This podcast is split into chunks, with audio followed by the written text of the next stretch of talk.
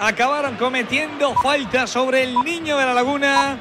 Y hay pelota muy cerquita del banderín para el Cádiz. Sacó la falta Cris Ramos. La cometió Gené, el togolés, 98 de partido. Le restan todavía dos. Empieza a acariciarlo el Cádiz. Falta que va a votar Luis Alfonso el Pache Espino. Con pierna izquierda, máxima tensión aquí prácticamente ya en el nuevo Mirandilla. Casi nadie puede estar sentado viendo este último tramo de partido. Todo el mundo de pie. Son tres puntos Juega vitales para el Cádiz, ¿eh? Son cuatro, Parra. Son cuatro. Claro. Efectivamente, porque también Duelo. quedaría el enfrentamiento particular por ese 0 a 0 de la ida, que visto lo visto puede ser trascendental. Y el salto en la clasificación, es verdad que están todos muy juntos, se pone decimosegundo el Cádiz, a falta evidentemente de todo lo que pase, pero ya has metido presión, que esto es lo que hablábamos del viernes, has metido presión al Celta, Claro. al Español, al Valladolid, al Sevilla, al Almería, al Valencia. Y Esto bueno. precisamente el sábado que viene ya vas a Almería con otra cara. Hombre,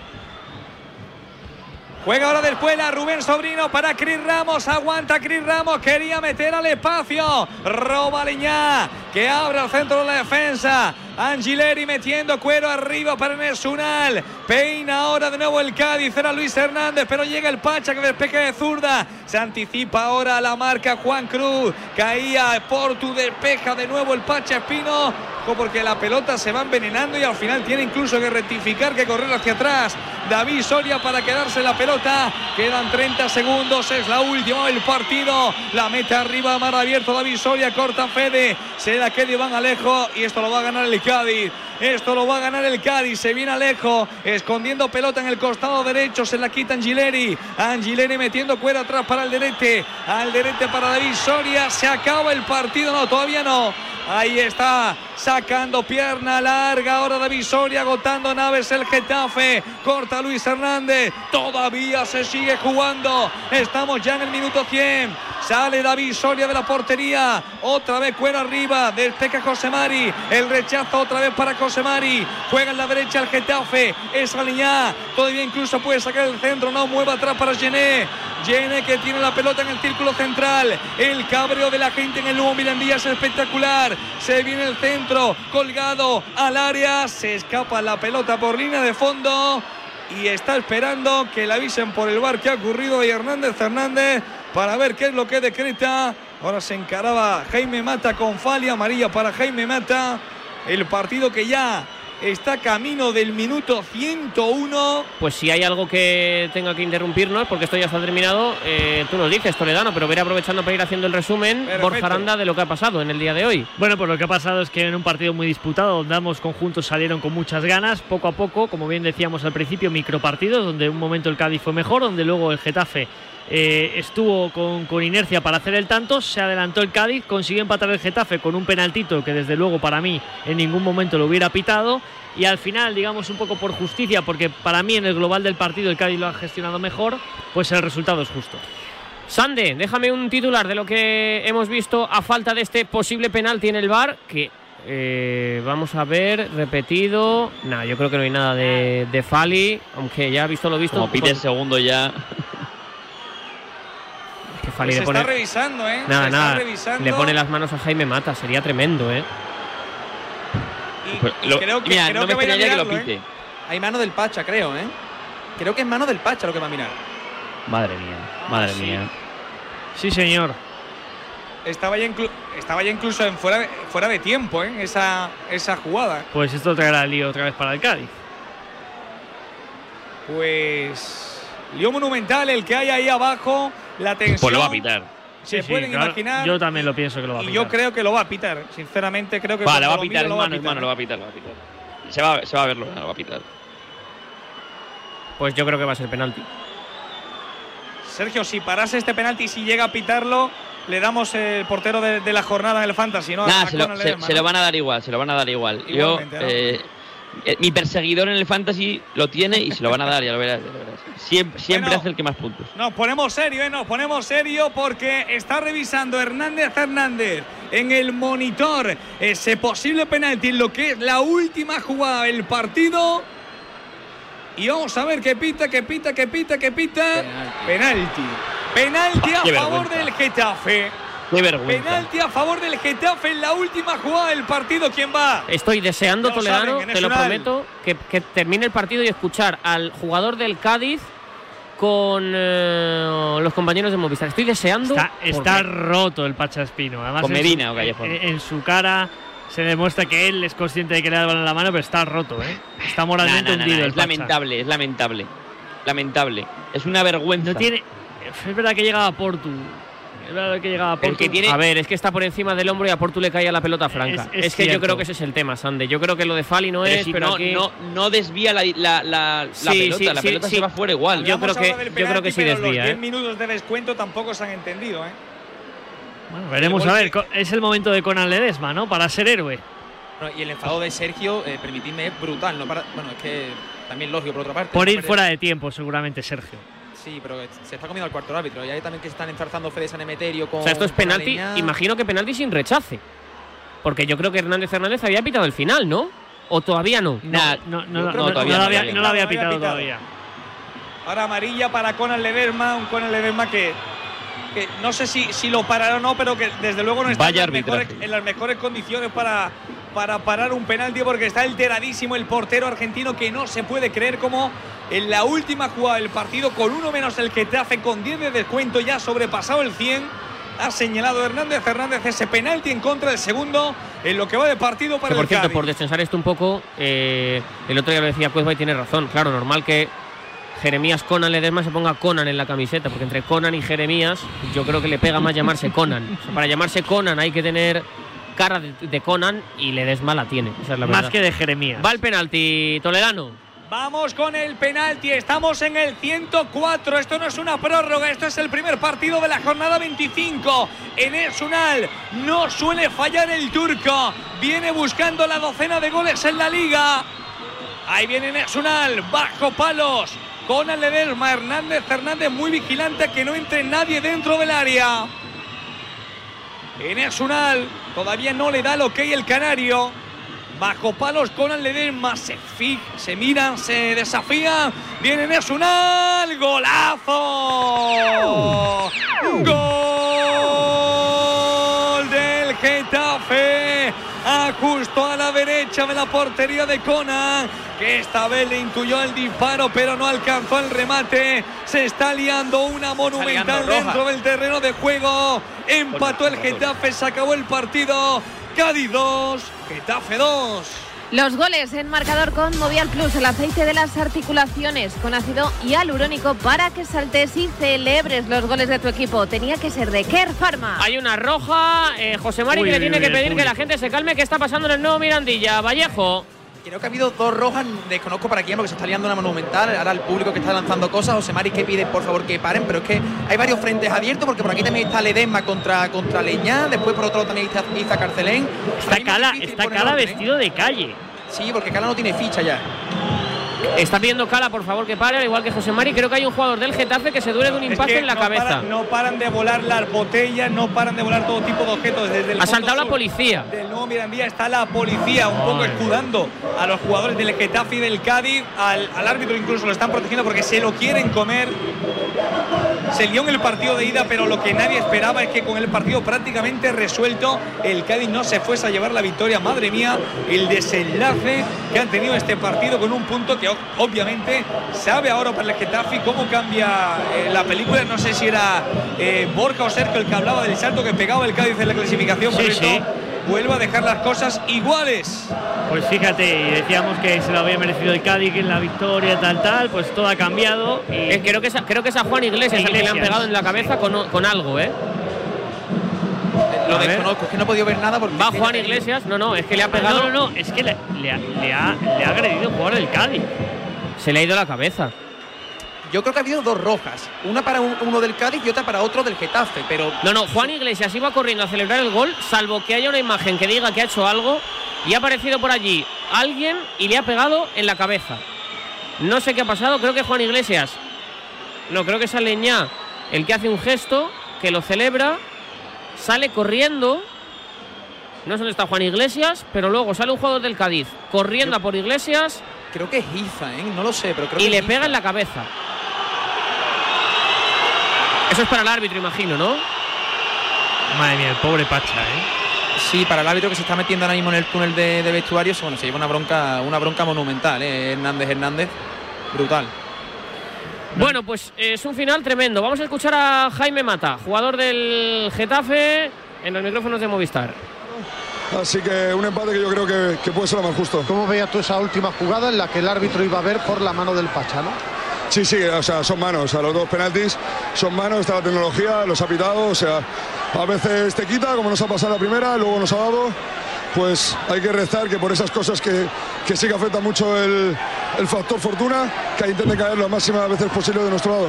Eh, ¿qué, qué pasaba con Juan Iglesias? En- ha, ha habido algún Que creo se quejaba de que le había caído algún objeto, creo, pero no lo sé, no, no tengo ni idea. ¿eh? Vale, Porque se tocaba, no tengo ni idea. Eh, bueno, ¿qué, qué sabor te deja el empate en la última jugada con un final de partido tremendo con lo que significa este choque? Sí, sobre todo principalmente porque faltando las jornadas que faltan, estamos siendo todos muy conscientes de que hay que, sa- hay que sacar puntos.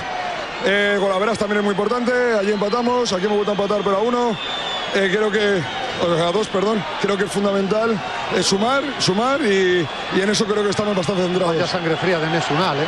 Sí, increíble, increíble. Está ahora en un momento de confianza que hay que darle todo y, y- y sobre todo que nos está dando él a nosotros. Muchas gracias. Jaime. Muchas gracias. Es que traían rápidamente. Bueno, pues las palabras de Jaime Mata. Eh, Borja. eh, Cambio, cambio mi lectura. Bo- espera, Borja, eh, Sande, os voy a pedir resumen del partido, pero a expensas de que hable alguien del Cádiz, que Sí, de verdad sí. que me apetece muchísimo escucharlo. Borja, dices que vas a cambiar tu lectura, ¿no? Sí, mi lectura era que para mí en el global del partido el Cádiz había sido mejor. Mira, Rubén venga, Sobrino, a Sobrino. En esas pelotas frontales, eh, yo creo que la última de Belpacha, creo que de penalti, porque le da bien la mano, es involuntario, pero bueno, eh, ahora se pita eso siempre. Eh, yo creo que al final lo que nos quejamos es porque la última vez que jugamos aquí, creo que dieron 13, 13 minutos, esta vez se ha dado 10, creo que hemos perdido tiempo, creo que se ha tirado solo una vez Alcaraz y era por lesión. Nos quejamos por eso y creo que sobre todo porque ante la duda, cuando nos van a pitar algún, algún penalti, eh, creo que pocas veces han ido ¿sabes? a la revisión del VAR y en casa eh, hoy, eh, bueno, ante la duda, van las dos veces, lo ven, lo ven, lo ven a, eh, a una, a una cámara lenta que yo creo que al final parece que son más penaltis, el de Luis no sé si es. Y bueno, creo que se nos escapan tres puntos importantísimos. Las manos, ¿no? Qué cantidad de manos se están pitando esta temporada hoy aquí. Sí, toda mano, sí, por eso. creo que, bueno, son una pelota muy, muy complicada porque, bueno, vas hacia detrás, no ves, ¿sabes? Saltas al final siempre así, por eso yo creo que al final hay tanta mano porque es muy difícil saltar con las manos juntas. Y bueno, hay muchos penaltis, habrá, y bueno, hasta que no se cambie, eh, habrá miles de penaltis así como siempre. Rubén, eran tres puntos de oro para ustedes. Sí, eran tres puntos de oro y bueno, eh, son fallos que, bueno, que, pues son involuntarios. Eh, yo creo que la de Luis incluso no sé si llega a ser y si es creo que apenas le toca. Eh, una jugada que no puede, que no tiene por qué meter la pierna, pero bueno, son decisiones que se toman. Eh, yo creo que nos equivocamos todos y bueno, creo que también hemos tenido muchas para, para poder hacer también el, el 2-1 antes, antes de que nos hicieran este y el, y el 3-1. Y bueno, eh, se- creo que se nos van, pero bueno, esto sigue y la semana que viene más. En el aspecto personal, un gol de, de cabeza hubiera sido importantísimo para el triunfo. ¿eh? Sí, yo creo que al final con el 1-0 cuando nos ponemos por delante siempre somos fuertes eh, y bueno, creo que si no concedemos esos errores pequeños, eh, seguramente que, que nos hubiésemos ido con esos tres puntos. Muchas gracias, muy amable. A ti. Bueno, pues las palabras de Sobrino, del futbolista del Cádiz Club de Fútbol, que las hemos escuchado en este marcador de Radio Marca. Así que ahora sí, ya con eh, calma, porque no se va a acabar el partido hasta que hablen los protagonistas y demás, pues eh, te pido resumen, Borja Aranda, de lo que ha sucedido en el día de hoy. Sí, nos estaban enseñando repetida la acción eh, y es Carcelén el que va corriendo detrás del jugador del Getafe y, y suelta, y suelta el brazo, y le suelta el golpe. Bueno, lo que decía que a mí en líneas generales el Cádiz me había parecido el merecedor de la victoria, pero al final ha empatado el partido y al final ha empatado el partido en una acción que, viene al final un poco lo que veníamos diciendo Sandy y yo, que parecía que el que estaba con 10 era el Cádiz y el Getafe era el que estaba con un, con un jugador más. El Cádiz ha concedido demasiado no ha sido capaz de retener el balón, no ha sido capaz de ser un poquito más protagonista y de aprovechar esa superioridad numérica y le ha dado la opción a Getafe al final, pues de lo que busca un equipo que está en inferioridad, de cargar el área y de buscar de alguna forma algún tipo de acción aislada, ya sea una segunda jugada, un balón parado o un error. Y aquí ha venido la acción de mala fortuna para el Pachaspino, para mí es penalti. Eh, yo creo que sí que interfiere en que llegaba Portu y, le, y le, perjudica en esa acción al, al, Getafe. Pero también digo que el penalti primero que lanza Unal para mí no es. Para mí se perjudica en ese, en ese Y a mí los 10 minutos me han parecido mucho. Y ¿eh? los 10 minutos también me han parecido exagerados. Yo, yo sí que creo que hoy la gente de Cádiz eh, se puede sentir eh, perjudicada por, por, el arbitraje en general, porque ha habido un penalti que es más que dudoso y porque el añadido, desde mi punto de vista, ha sido exagerado y al final ha tenido esta consecuencia también. En fin, un partido pues que creo que ha tenido tensión, que creo que ha tenido oportunidades para ambos conjuntos y que al final, pues eh, para el pobre Cádiz se ha desarrollado y ha finalizado de la manera más cruel posible. Gracias, Borja, como siempre. A ti, Pablo, como siempre. Un abrazo. Sergio Sande, tu resumen diagnóstico de lo que hemos vivido en el día de hoy. Bueno, eh, en lo futbolístico estamos de acuerdo. Creo que el Cádiz ha sido mejor en global. Eh, es verdad que ha jugado, yo creo, mal los últimos minutos, pero se merecía los tres puntos de, de todas, todas. Y en lo que no es futbolístico, yo me voy, vamos, enfadadísimo, enfadadísimo. Acabo de ver, porque tengo la posibilidad de retroceder un poco las imágenes y ver el penalti. Yo creo que no llega a Portu. Entiendo que es penalti en el fútbol de ahora, en este fútbol lamentable, que como ha dicho Sobrino, lo que hay que hacer, bueno, o Mata, lo que hay que hacer es cambiar la norma, porque la norma es lamentable. Como dices tú, los 10 minutos se los sacan de la chistera y no existen. No hay 10 minutos por ningún lado. El arbitraje tanto del VAR, que, que es Estrada Fernández, como del árbitro principal, que es Hernández Hernández, es eh, muy mejorable. Vamos, suspenso de manual, porque encima el primer penalti no es, y le llama Estrada, y lógicamente con la imagen Hernández Hernández pita.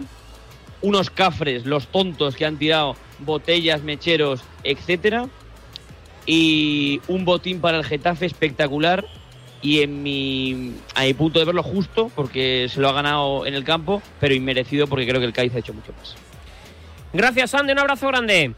Un abrazo. Y el eh, partido que al final ha terminado 1 a 1 y nosotros que ahora buscamos al jugador decisivo de un encuentro que ha tenido de todo. En el partido ha terminado 2 a 2. Un encuentro que ha tenido absolutamente de todo. Ha tenido goles, ha tenido pasión, ha tenido decisiones controvertidas. En fin, yo no sé qué no ha tenido el enfrentamiento entre el Cádiz y el Getafe.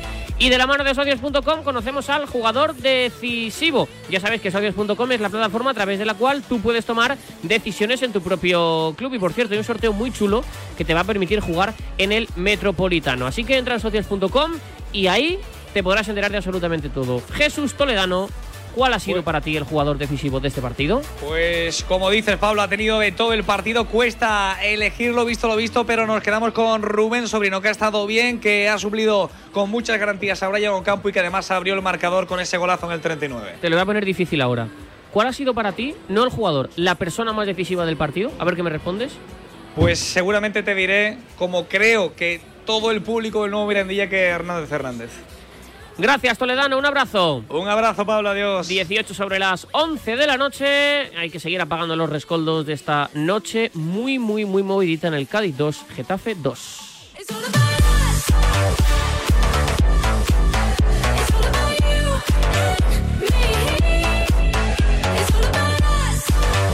Aunque antes, hacemos una llamadita a la suerte, claro que sí.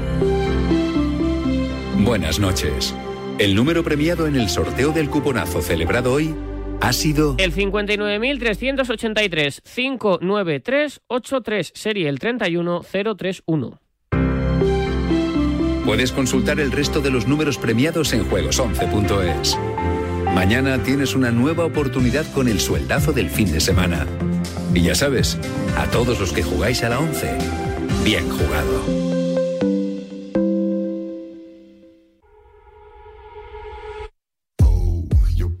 ¿Quieres enterarte de todo lo que ocurre en el mundo del póker? Escucha cada domingo desde la una y media de la madrugada Marca Póker. Historias, debates, reflexiones, actualidad, conexiones en directo y, por supuesto, entrevistas. No dejes pasar la oportunidad de escuchar el deporte de Naipe en la radio del deporte. También disponible en podcast en todas las plataformas. Marca Póker con David Luzago. De primero tenemos cocido completo o bichisua. Y de segundo, merluza en salsa verde o chuletillas con ensalada. Mm, yo tomaré bichisua y merluza. ¿Y usted? Pues yo, yo lo que quiero es decirle que le siento como a un hijo. Vale. Extra Día del Padre de la ONCE. El 19 de marzo, 17 millones de euros. No te quedes sin tu cupón. Cómpralo ya. Extra Día del Padre de la ONCE. Ahora cualquiera quiere ser padre. A todos los que jugáis a la 11, bien jugado. Juega responsablemente y solo si eres mayor de edad. El diario Marca imparte un máster en periodismo deportivo en el que se forma su nueva cantera. Un programa con título de la Universidad Española CEU San Pablo y con prácticas garantizadas en el propio diario Marca para todos los alumnos. Más información en www.escuelaunidadeditorial.es. Os esperamos. Recuerda www.escuelaunidadeditorial.es. La segunda edición de Adeslas Padel Business Cup ya está aquí.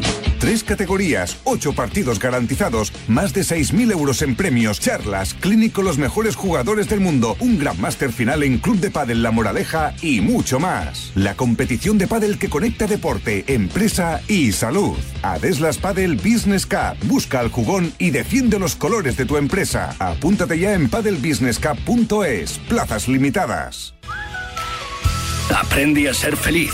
Marca te trae la colección Salud Mental. 14 libros con los que descubrirás cómo desarrollar y mejorar tus capacidades sociales y emocionales. Cada sábado una nueva entrega por 5,95 euros en tu kiosco. Solo con Marca.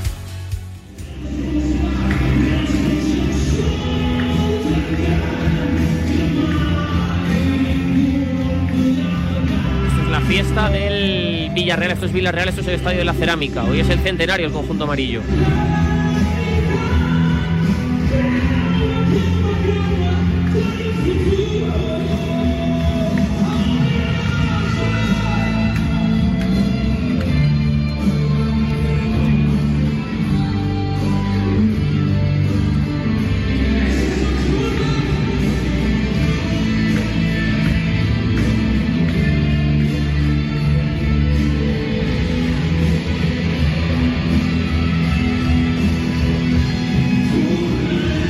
Equipo el Villarreal muy ligado a Radio Marca por su crecimiento, porque a finales de los 90, es decir, a inicios de los años 2000, empezó a crecer en primera división, a nacer su gran trayectoria. Radio Marca empezó a nacer a principios de los años eh, 2000 y le hemos visto crecer y hemos contado aquí aquella Europa League fantástica. En fin, que enhorabuena Roche, enhorabuena Llaneza, que desde el cielo ve a su Villarreal eh, tener 100 años de historia. Fíjate cómo son las cosas, fijaos cómo son las cosas. Fernando, o mejor dicho, Roch, el presidente del Villarreal, tenía acciones del Valencia. Le echaron, compró acciones del Villarreal. Mira cómo está el Villarreal y mira cómo está el Valencia. Cómo es la vida y lo que cambia una sola em, decisión. Me enchufo a la zona mixta de lo de Cádiz y Getafe, que está hablando Quique Sánchez Flores, el entrenador del técnico azulón. Le escuchamos con los compañeros de desde el Movistar. momento hasta el último, sabíamos, habíamos visto al Cádiz, eh, sabíamos que ganábamos los partidos, incluso en los primeros 20-25 minutos era un equipo que ponía los resultados muy favorables. Eh, creo que hemos hecho a la disputa, hemos estado tan, tan bien como ellos. Creo que en el primer tiempo fue bastante injusto irse 1-0 en el marcador cuando su portero había sido el mejor jugador en, en el terreno de juego. En el segundo tiempo se igualaron mucho las cosas. eh, con la expulsión se complicó mucho el partido. Ha sido un partido de mucha De Quique a Sergio. momentos. que te ha hecho que este partido no lo acabemos llevando. El, ese penalti de- del Pacha se ha quitado al final dos puntos, pero mm, os quejabais más del, del añadido, que es lo que pasaba ahí al final. No, nos quejamos que, que, que ahora parece que hay una prórroga siempre en nuestros partidos, ¿no? Siempre son 10 minutos en casa, la sensación de que, que, bueno, que parece que, que cueste vernos por delante.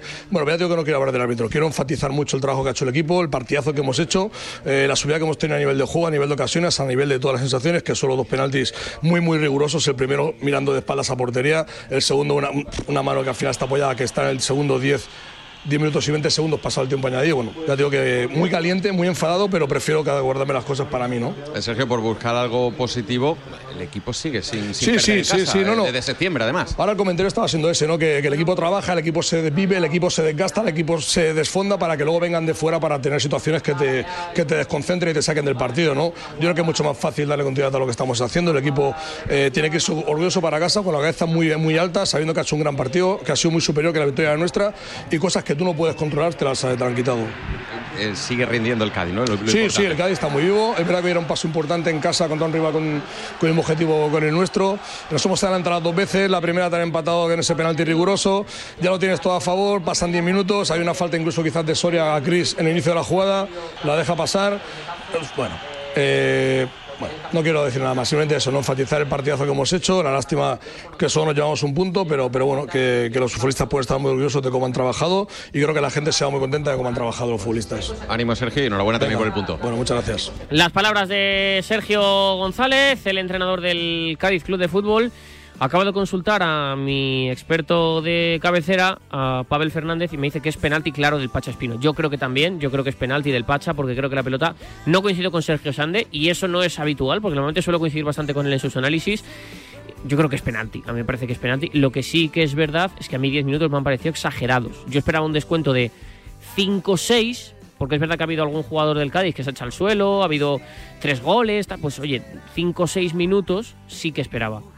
Pero 10 me han parecido muchos, muchos, muchos, muchos minutos. En cualquier caso, el Cádiz se queda con un punto. El Getafe eh, suma uno y le quita dos al conjunto gaditano que se metió en una dinámica muy buena. Sigue sin perder en casa el equipo que dirige Sergio desde el 10 de septiembre, aquel día contra el Fútbol Club Barcelona. No pierde el Cádiz en, en casa y se queda ahora mismo en la tabla clasificatoria en la posición número 15. Se iba a quedar en la posición número 12 y ahora se queda en la 15 que bueno, pues oye, eh, dos por encima del descenso, veremos a ver qué le ve, cómo le va la Almería este fin de semana y el Getafe con 26 fuera también de puestos de descenso en pugna y competencia con Sevilla y Valencia. Hasta aquí llega este marcador de Radio Marca. Mañana más con Pablo López, con Pablo Juan Arena. Mañana hay entrevista a Pablo Barrios. Lo he dicho al principio y lo recalco. No hemos escuchado todavía la voz de Pablo Barrios. Si usted, ahora mismo yo le digo, le imito una voz y le digo que es Pablo Barrios, no sabrá si lo es o si no. Creo que ha dado una entrevista, una, en su vida y fue con De La Morena en el torneo de Miami. eh, con ya no sé si era en la cero o en Onda Cero. No recuerdo ahora mismo si era en un lado o en el otro. Pero es la única entrevista que ha dado Pablo Barrios. Así que mañana van a escuchar por primera vez a Pablo Barrios, uno de los grandes genios del fútbol español para el futuro. Gracias a Julián Pereira, Nuria Cruz, a Mario Collados y a Renato Paim, nuestro experto en fútbol brasileño, que ha estado aquí en sintonía de mm, Radio Marca haciendo que este marcador sea posible. Mañana más. Chao.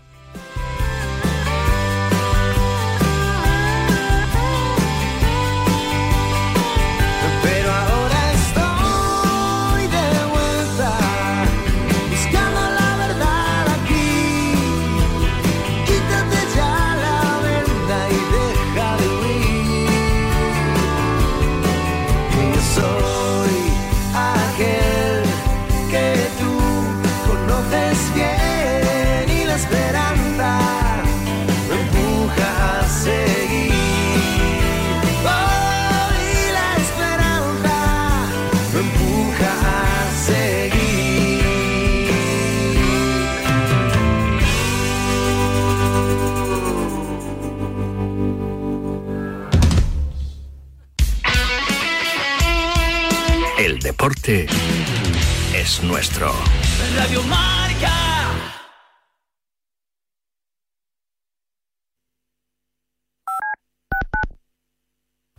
Creo que los ganadores de la NBA este año serán los Brooklyn, con un Kai, Kai Wille, una espectacular. Y el MVP de la temporada estoy en- entre Luka Doncic I'm not just picking up some Dunkin', I'm actually getting help repainting my dining room. I'm a Dunkin' Rewards member, so I can use my rewards to get ahead and say things like, hey, thanks for painting my dining room. Now you can get ahead too and get a $2 medium iced coffee all day, all month when you order ahead, if you're a Dunkin' Rewards member. And if you want to get in the spirit of March, make it Irish cream flavored, exclusively for rewards members. Not a member? Join on the Dunkin' app. Order ahead and get ahead with Dunkin' Rewards. Save them, stack them, use them how you want. America runs on Duncan. Limit one per member per day. Additional charges and terms may apply. Participation may vary. Limited time offer. y el propio Leonard. Los veo con juventud y dinamismo. Esta temporada la NBA la van a ganar los Boston Celtics. ¡Claro que sí! Pues yo este año en la NBA yo veo campeones a los Utah Jazz. Esa dupla de Karl Malone y John Stockton se va a salir, seguro. Tenemos un teléfono con WhatsApp para que envíes tus mensajes de voz desde cualquier parte del mundo. 0034 628 26 90 92. ¿A qué estás esperando? ¡Jugón! ¡Jugón! No me agobies. No me entiendes. No me gusta. No me apetece. No me renta. No me rayes. No me digas cómo hacerlo. No me comas la oreja. No me digas lo que tengo que hacer. La adolescencia de tus hijos te pondrá a prueba. Descubre cómo disfrutarla. Entra en fat.es.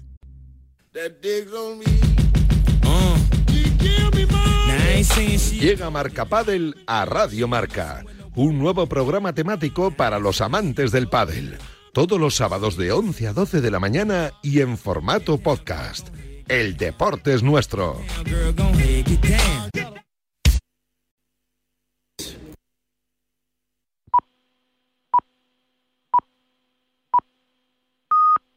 Vas a escuchar la repetición de La Pizarra de Quintana.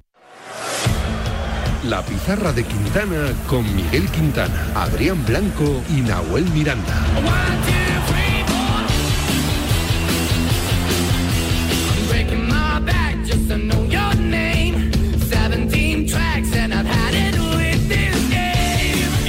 10 de marzo es tiempo de pizarra, es tiempo para analizar la jornada del jueves para los españoles en Europa, para hacer la previa del fin de semana liguero, para debatir con Alberto López Frau y Jimmy Mateos, para contar, ojo, la última hora del caso Negreira y para celebrar el centenario del Villarreal, hablando con su presidente, Fernando Roch. Desde ahora y hasta las 7 de la tarde, escuchas la pizarra de Quintana.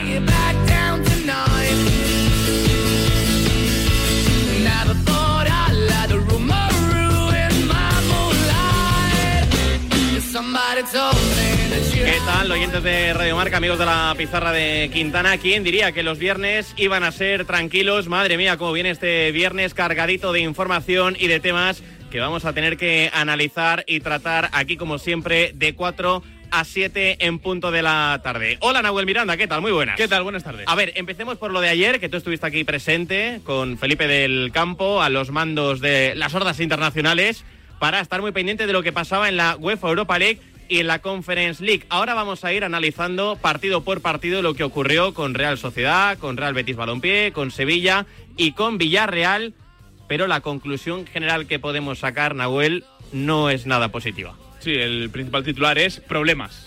problemas, es cierto que no para todos, que el Sevilla aprovechó los jueves como suele hacer desde hace 20 años, que va generando esa dinámica más positiva. Ahora bien, el Sevilla jugaba contra el Fenerbahce. Eso es. Y luego está el caso del Betis y de la Real Sociedad, que visitaban dos de los campos más complicados de la competición y que ninguno de los dos salió bien parado del envite. Ese es el tema, que al final el Sevilla en su competición volvió a ganar. Siempre positivo ganar para, oye, sumar confianza, recuperar sensaciones, como decía después Jorge Sampaoli en rueda de prensa, pensando ya en el partido de este fin de semana del que luego hablaremos ante el Almería, que es una final para el Sevilla en su lucha por la permanencia, pero claro, era el Fenerbahce. Sí. Mm, hay que contextualizarlo. Y Hay en que- casa. Y en casa. Y no jugando del todo bien. Hay que tener todo esto en cuenta. Sí, pero al final el Sevilla era el equipo del que menos esperábamos por la situación en Liga. También es verdad. Dejó tramos de muy buen fútbol en la segunda mitad, después de una primera parte preocupante.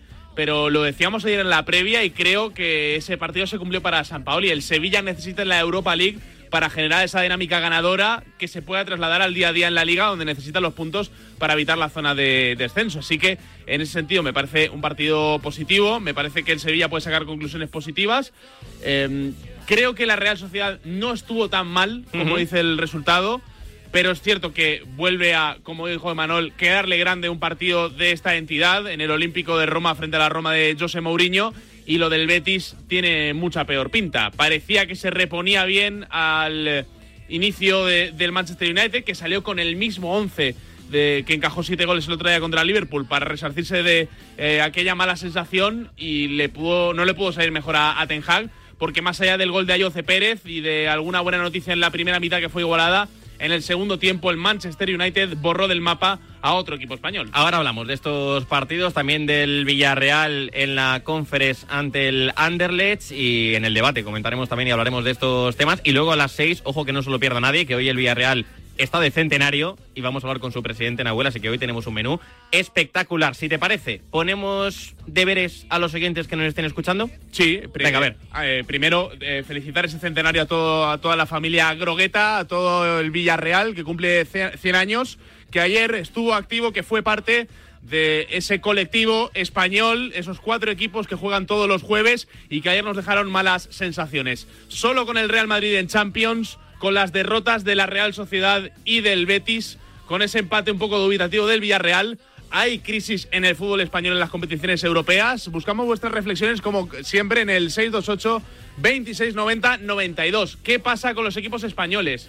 ¿Con cuántos nos vamos a quedar en la siguiente ronda? ¿Cuántos van a llegar a cuartos de final de la Champions, de la Europa League y de la Conference? ¿Veis algún remedio a toda esta situación? Como siempre, buscamos vuestras notas de voz, vuestros WhatsApps de audio en el 628 2690 92. Pues venga, lo recibimos desde ya y luego os escuchamos como siempre, como todas las tardes, en tiempo de debate. Pero como decíamos, hay que actualizar la última hora del caso Negreira porque a eso de las 4 menos 10, 4 menos 5 ha saltado la noticia justo cuando nos estábamos preparando para este programa. Ya sabemos que la Fiscalía ha formalizado la denuncia por los pagos millonarios del Fútbol Club Barcelona al exdirigente arbitral José María Enríquez Negreira. Y ojo porque la denuncia recoge Nahuel Miranda tres delitos. Un delito continuado de corrupción entre particulares en el ámbito deportivo, un delito continuado de administración desleal y un delito continuado de falsedad en documento mercantil. Y esto no es lo último, o lo único, mejor dicho, perdón, que apunta la Fiscalía, porque también apunta a otro nombre y apunta a otro expresidente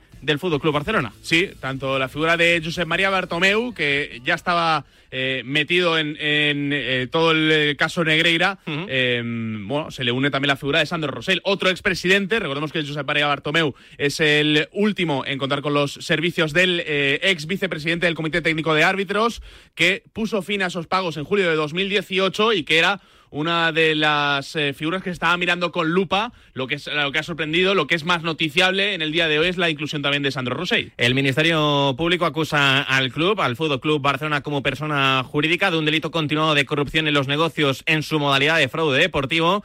El delito, recordamos lo que ya decíamos el otro día, entró en vigor en el año 2010 y castiga a sus responsables con penas de entre seis meses y cuatro años de cárcel y también con penas de multa e inhabilitación. Esta es la última hora que conocemos a las cuatro y cuarto de la tarde. Vamos a estar muy pendientes de cualquier noticia que surja sobre este tema, de las reacciones que puedan salir del caso Negreira, porque ya decimos, la Fiscalía ya ha formalizado esa denuncia hacia el Fútbol Club Barcelona y hacia también otra figura que hasta ahora no contábamos con ella, la de Sandro Rosell.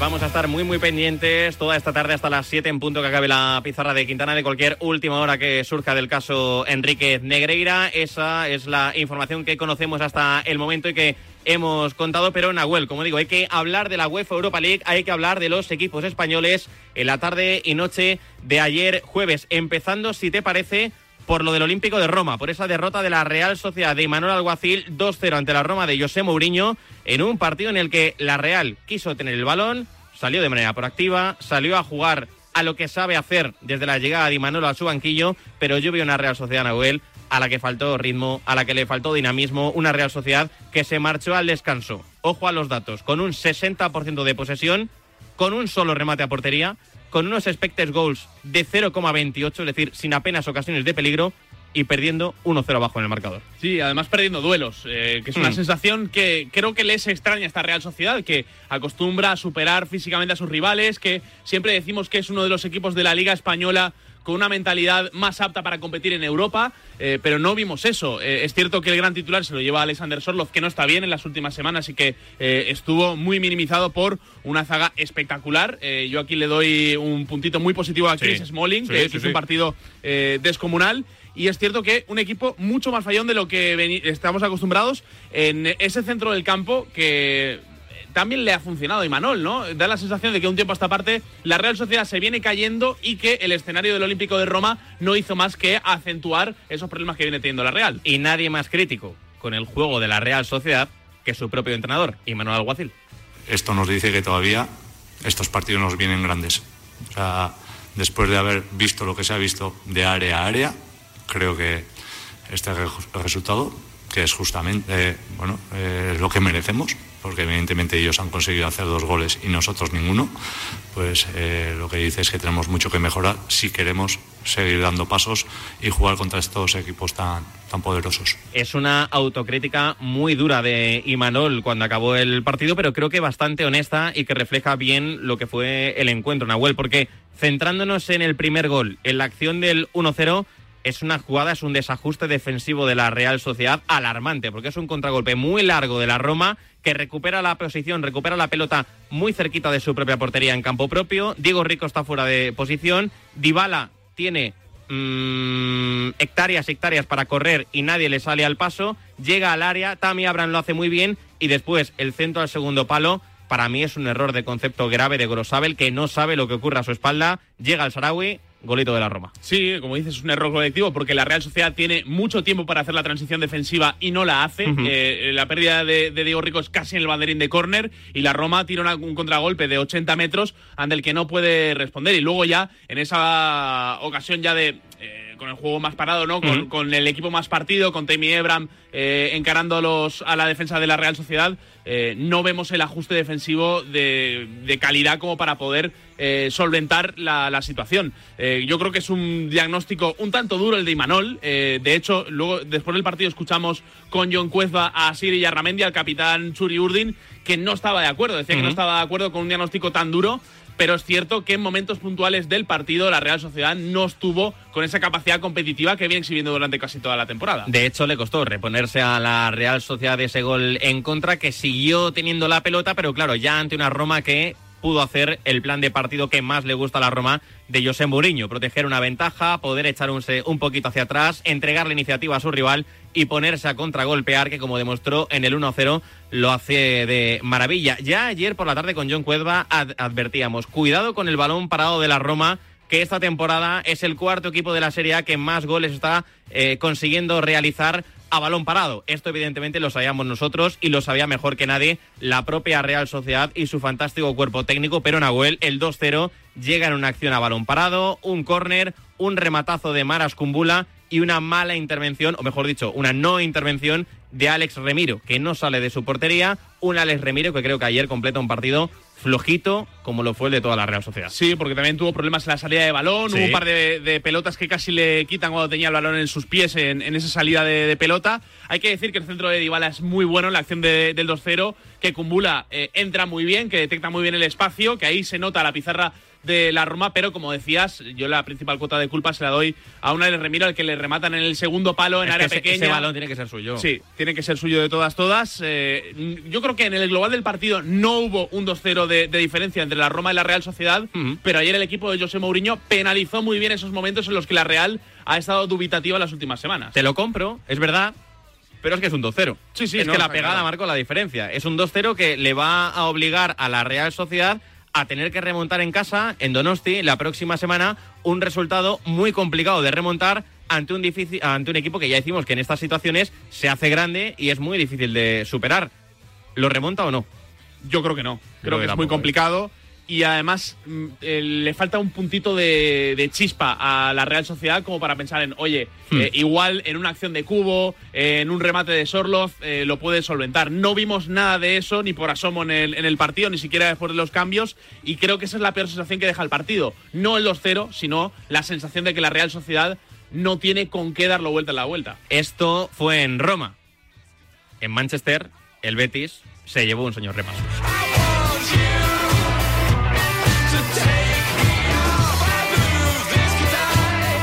Porque en el Manchester United Real Betis, Nahuel que acaba 4-1 para los de Eric Ten Hag, vimos de partida a un Manchester United organizado en 4-3-3, que me gustó bastante el sistema porque le permitía a Bruno Fernández actuar como interior, no como extremo o falso extremo como leímos en la eliminatoria anterior ante el Fútbol Club Barcelona y el portugués hace un partidazo tremendo. Más allá del gol, hace un partidazo espectacular y daña muchísimo a un Real Betis Balompié que salió valiente, que quiso ser atrevido, que quiso ir arriba a la presión, pero que en el primer contragolpe se llevó el primero.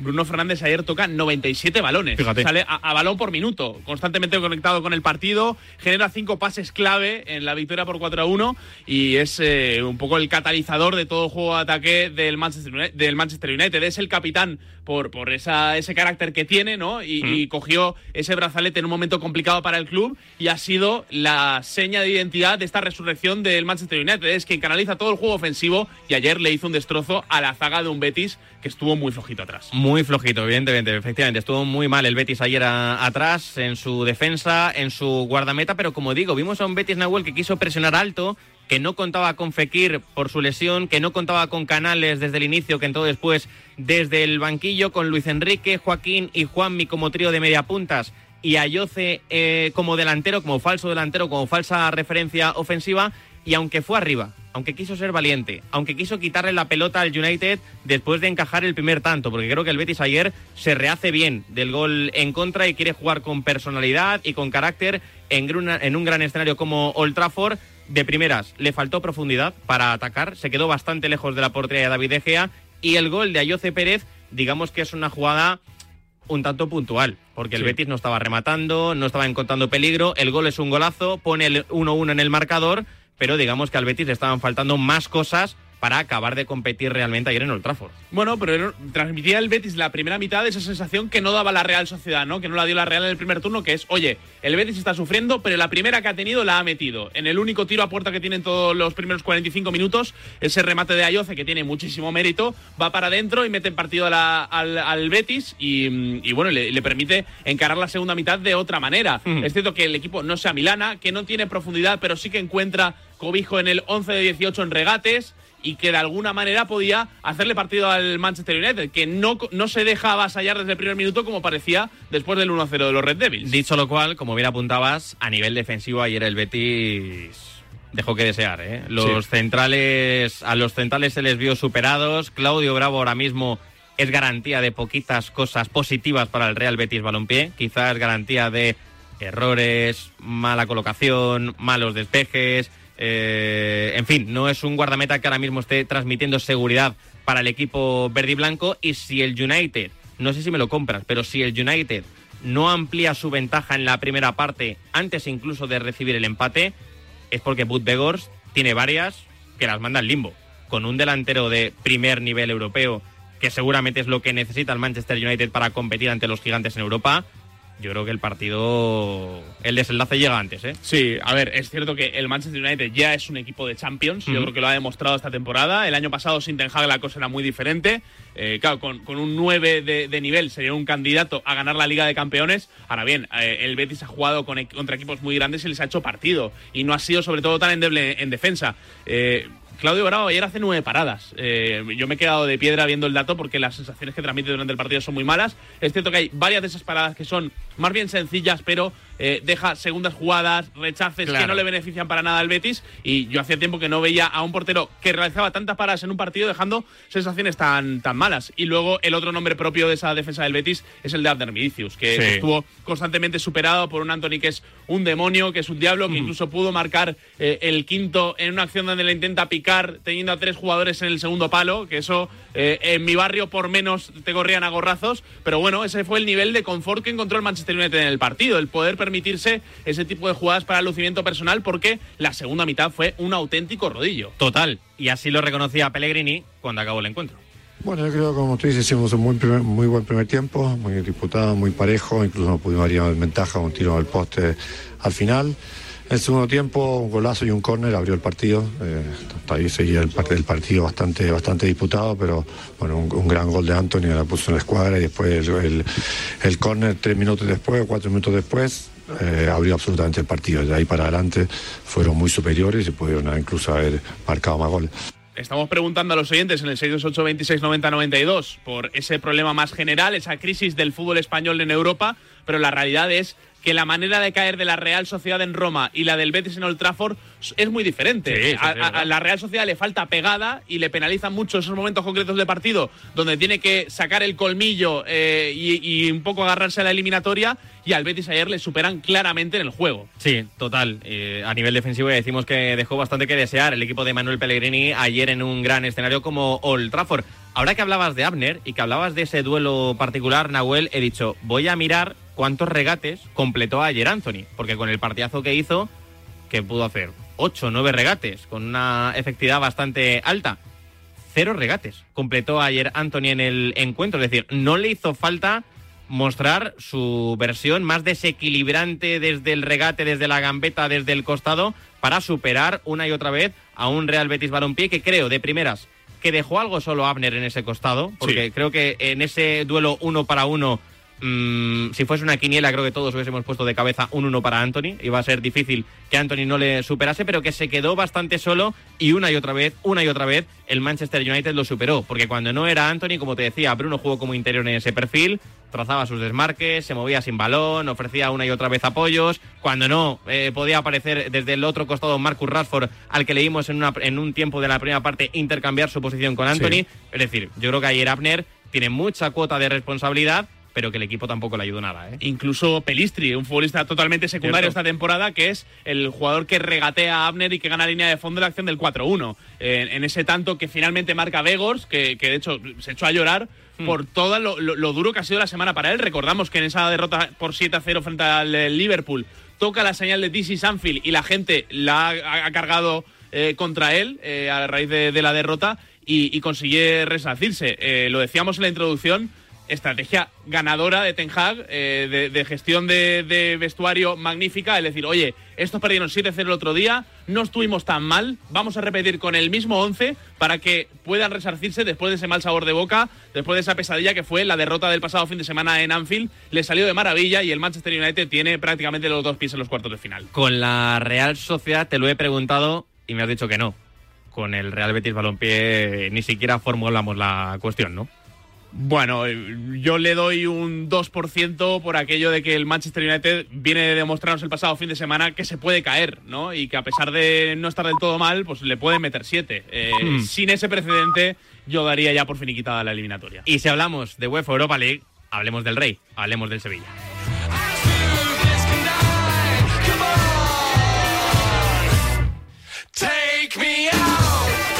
Creo que bueno, para nosotros es importante haber ganado este tipo de partido acá eh, contra un rival de la jerarquía de que jugamos.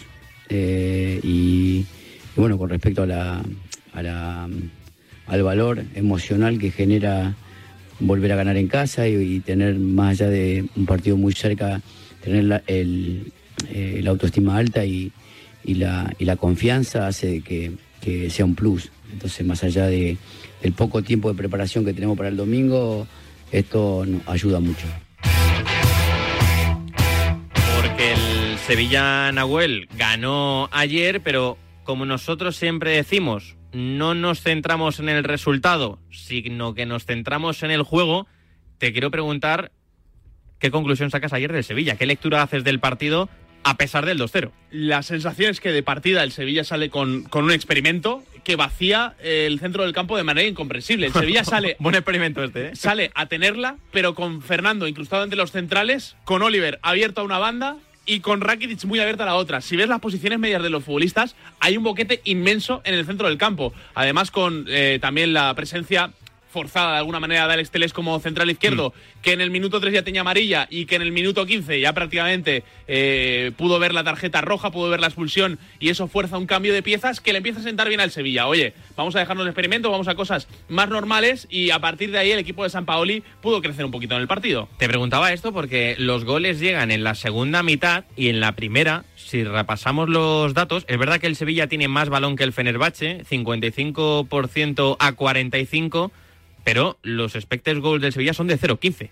Los del Fenerbahce de 0,84. Es decir, estuvo, estuvieron muchísimo más cerca los turcos de adelantarse en el marcador que no el Sevilla. Y claro, con este tipo de experimentos, leía ayer bastantes críticas, Nahuel, durante el partido en redes sociales, aficionados del Sevilla, decir, ¿por qué Jorge Sampaoli sigue probando este tipo de cosas? Es verdad que a nivel defensivo tiene lo que tiene y tiene que tirar con las piezas que, que dispone y de ahí que Niansu siga siendo titular en este Sevilla cuando evidentemente yo creo que a ojos de todo el mundo no está ofreciendo un nivel mínimo para ser eh, ni siquiera yo creo futbolista de una plantilla tan exigente como la del Sevilla. Pero con este tipo de experimentos que sigue probando Jorge Sampaoli, leía aficionados del Sevilla quejarse de no va a volver locos a los jugadores con tanto cambio, eh, tanta idea tan alocada como tú decías ahora de vaciar el centro del campo en un partido en el que juegas en casa y en el que sales a mandar. Sí, yo tengo esa misma sensación. Eh, no sé si entenderlo por el lado de las rotaciones. Me parece incomprensible que no jugara Lucas Ocampos. Creo que la mejor versión del Sevilla en esta segunda vuelta ha llegado con el argentino sobre el terreno de juego, que además le hace muy buena compañía a N-City. Y, y vaya, eh, es cierto que entiendo la idea de, oye, eh, vamos a intentar que Oliver se asocie con Jesús Navas en la derecha, eh, que Brian Hill se asocie con Acuña, se asocie, se asocie con Teles y, y ganar por ahí mucho línea de fondo, que le ha salido muy bien en algún partido de liga, me acuerdo ahora mismo el día de- del Mallorca, por ejemplo, porque estaba Pape Gay abarcando muchísimos metros en el centro Claro. del campo, pero claro, sin la figura del ex del Olympique de Marsella, se vuelve todo esto mucho más complicado. Ahora bien, el propio San Paoli es el, el primero que lo ve, dice, oye, voy a quitar a Teles, que además está al borde de la expulsión, voy a meter a Joan Jordán y, y además, cosas del fútbol es el que acaba marcando el primer tanto. Cuidado, que Jorge Sampaoli es quien más sabe de esto Sí, sí, y sí. quien más información dispone, que nosotros simplemente valoramos y hacemos nuestros juicios desde fuera con muchísima menos información que el técnico de Casilla, porque ya en la segunda parte, como tú dices, ya sí es un Sevilla más coherente, ya es un Sevilla con las piezas situadas en el lugar digamos que le corresponde a cada uno por la profesión que ha desarrollado como futbolista. Es decir, vemos a Joan Jordán en el centro del campo, empieza a tocar cositas desde la pizarra de Jorge Sampaoli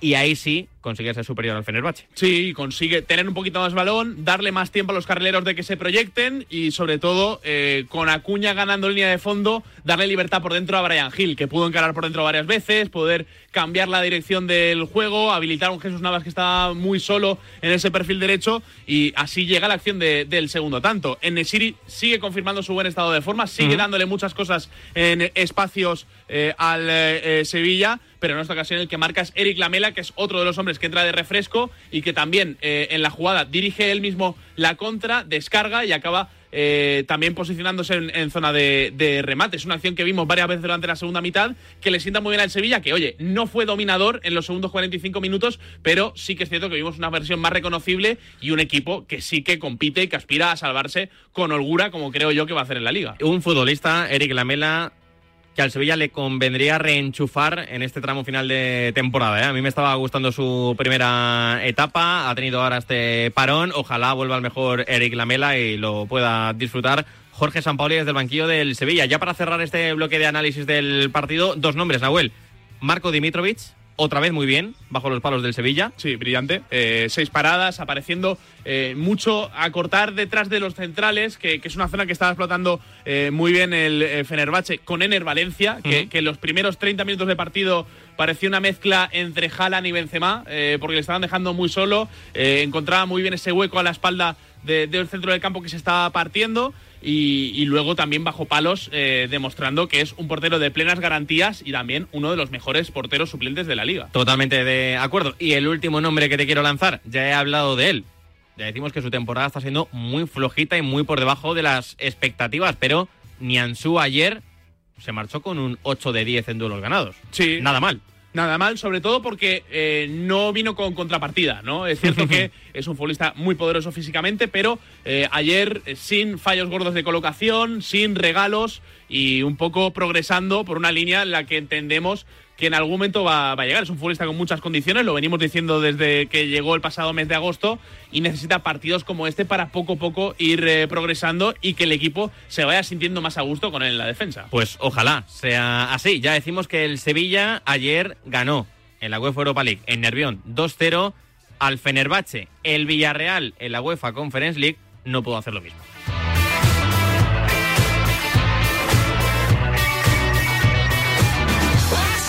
Porque el submarino que hoy está de celebración con esos 100 años que cumple como club ya centenario ¿eh? del fútbol Sí. español, casi nada. Luego vamos a hablar con Fernando Roch, ya lo hemos dicho, pero si alguien se incorpora a la pizarra ahora, luego a las 6 de la tarde, Fernando Roch en directo con nosotros, que me parece muy buen protagonista web para cerrar la semana. ¿eh? el presidente del Villarreal. No le pudieron regalar ayer sus chicos una victoria, Mm. pero, eh, oye, eh, si hacemos análisis del último lustro, ya no.